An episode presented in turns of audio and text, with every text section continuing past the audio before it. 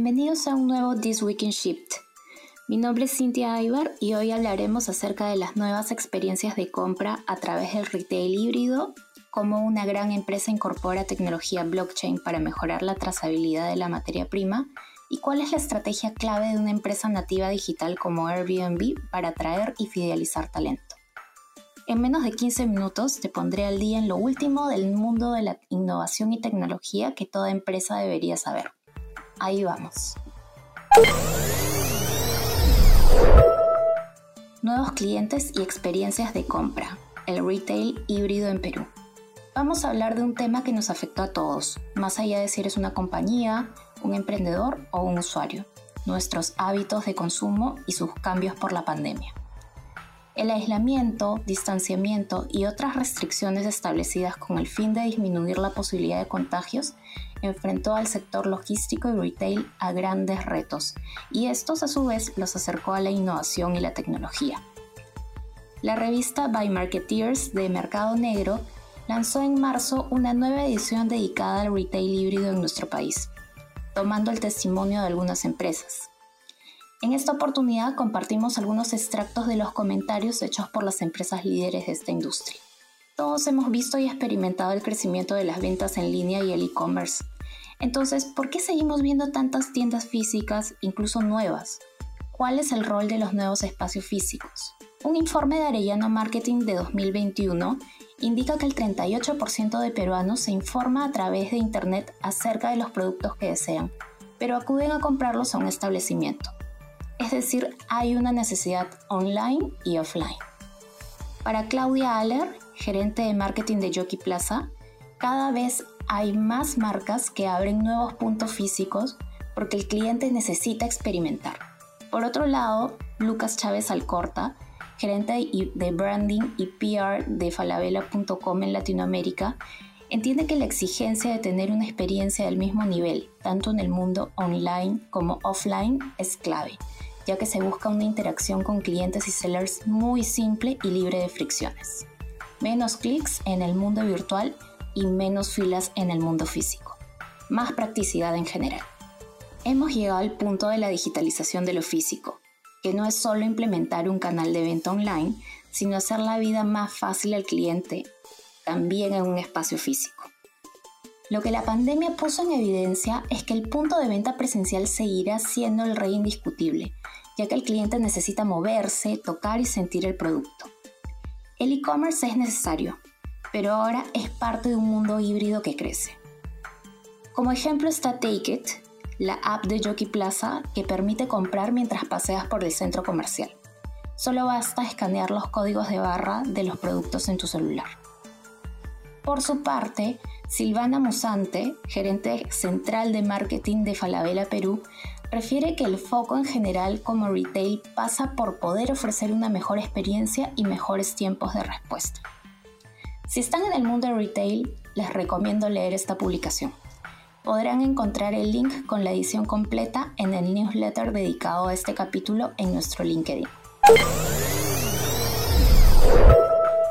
Unilever incorpora tecnología blockchain a SAP para mejorar la trazabilidad del aceite de palma. Ambas compañías anunciaron el lanzamiento del programa piloto Green Token con el objetivo de mejorar la trazabilidad y la transparencia de la cadena de suministro global de aceite de palma de Unilever. Las materias primas como el aceite de palma a menudo se mezclan con materias primas físicamente idénticas de fuentes sostenibles verificadas y no verificadas después de la primera milla de la cadena de suministro lo que hace que la información de origen se oculte o se pierda. En una prueba piloto exitosa en Indonesia, Green Token permitió a proveedores abastecedores de Unilever crear tokens que reflejan el flujo de material de aceite de palma a lo largo de la cadena de suministro y capturan los atributos únicos vinculados al origen del aceite. Green Token nacen con el fin de hacer trazable y transparente la cadena de suministro de las materias primas a granel, tal como si se escaneara un código de barra o QR en cualquier producto de consumo. Esto permitirá a las empresas saber qué porcentaje de productos de aceite de palma compraron de un origen sostenible y rastrearlo hasta el producto de consumo final. Son cada vez más las empresas que entienden la importancia de desarrollar una cadena de suministro sostenible. En particular, Unilever tiene el compromiso de lograr una cadena de suministro libre de deforestación para 2023 y la tecnología blockchain tiene el potencial de ayudar a las empresas a rastrear sus cadenas de suministro para garantizar que los productos básicos que producen respeten a las personas y al planeta. Airbnb permite a sus empleados trabajar desde cualquier lugar sin recortes salariales a medida que aumenta la lucha por el talento. Es un hecho, las oficinas se están volviendo opcionales. Airbnb ha revertido sus planes de regresar a las oficinas en septiembre, diciéndole a los trabajadores que pueden trabajar desde casa para siempre sin recortes salariales. Es un cambio brusco. Airbnb despidió a una cuarta parte de sus trabajadores durante los cierres cuando colapsaron los viajes. Pero el bleisure, como se conoce a los viajes largos que combinan negocios y ocio, ayudó a los negocios a recuperarse y ahora Airbnb quiere que sus más de 6.000 trabajadores se unan. Esto da la posibilidad de tener un salario a nivel de San Francisco estando en cualquier lugar del mundo. La nueva política de Airbnb permite a los trabajadores vivir y trabajar en más de 170 países por hasta 90 días, ya que después de eso las visas se complican. Además, la compañía planea organizar eventos presenciales trimestrales para los trabajadores. Los trabajadores han estado tan cómodos desde casa que sus empleadores están luchando para que regresen. La mitad de las empresas esperan que los trabajadores vuelvan a la oficina cinco días a la semana, pero más del 90% de los trabajadores desde casa quieren permanecer en modo remoto.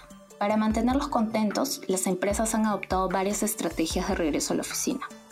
Totalmente remoto, como Airbnb, Zillow y Reddit, que permiten que los empleados trabajen desde cualquier lugar sin sacrificar sus salarios en la gran ciudad.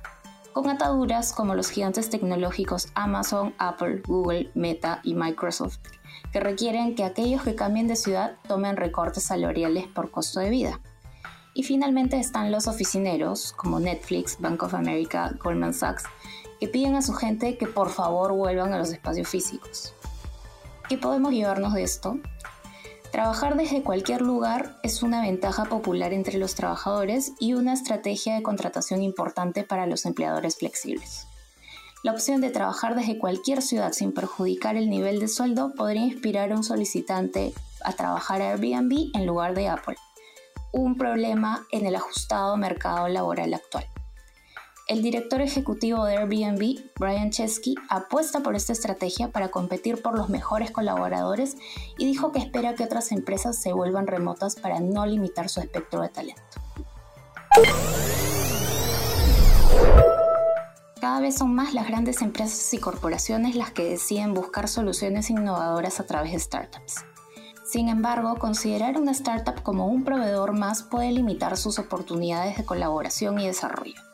Es por eso que Shift los invita al webinar Startup Proveedor versus Startup Aliado, una mirada legal, donde abordaremos este tema considerando desafíos de trabajar con startups, casos de éxito y una mirada desde el ámbito de propiedad intelectual.